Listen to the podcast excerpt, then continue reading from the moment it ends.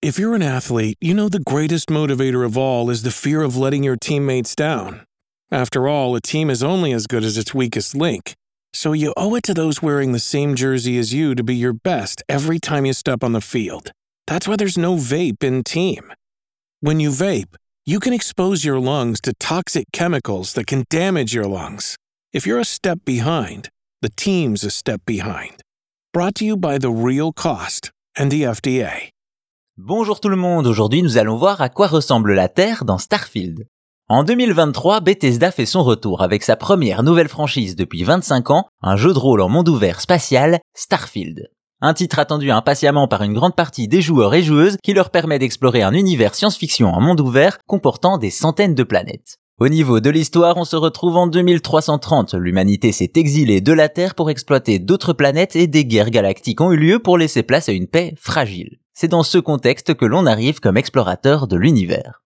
Ainsi, on est dans le futur, dans le système planétaire d'Alpha du Centaure que l'on connaît bien puisqu'il est le plus proche de notre système solaire. Aussi, en partant de là, on est forcément tenté de découvrir si notre bonne vieille Terre est visitable. Alors attention pour ceux qui voudraient découvrir cela par eux-mêmes, car on a la réponse. Et celle-ci est oui, on peut aller sur Terre dans Starfield et voir ce que Bethesda en a fait 300 ans dans le futur.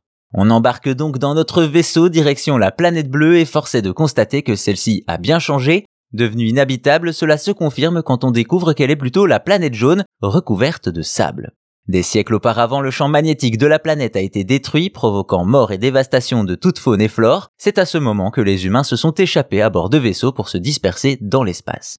Cependant, ce n'est pas parce qu'elle est recouverte de sable et de glace que la Terre n'est plus reconnaissable. On peut notamment débloquer des lieux d'atterrissage qui permettent d'admirer des vestiges de notre civilisation. On a par exemple l'Empire State Building de New York, de Shard, l'immense bâtiment en forme d'aiguille de verre à Londres, ou même les pyramides de Gizeh. La liste est encore longue avec d'autres bâtiments qui sont également à débloquer, mais cela ne se limite pas à la Terre puisqu'on peut également visiter le module lunaire Apollo sur la Lune et le rover Opportunity sur Mars.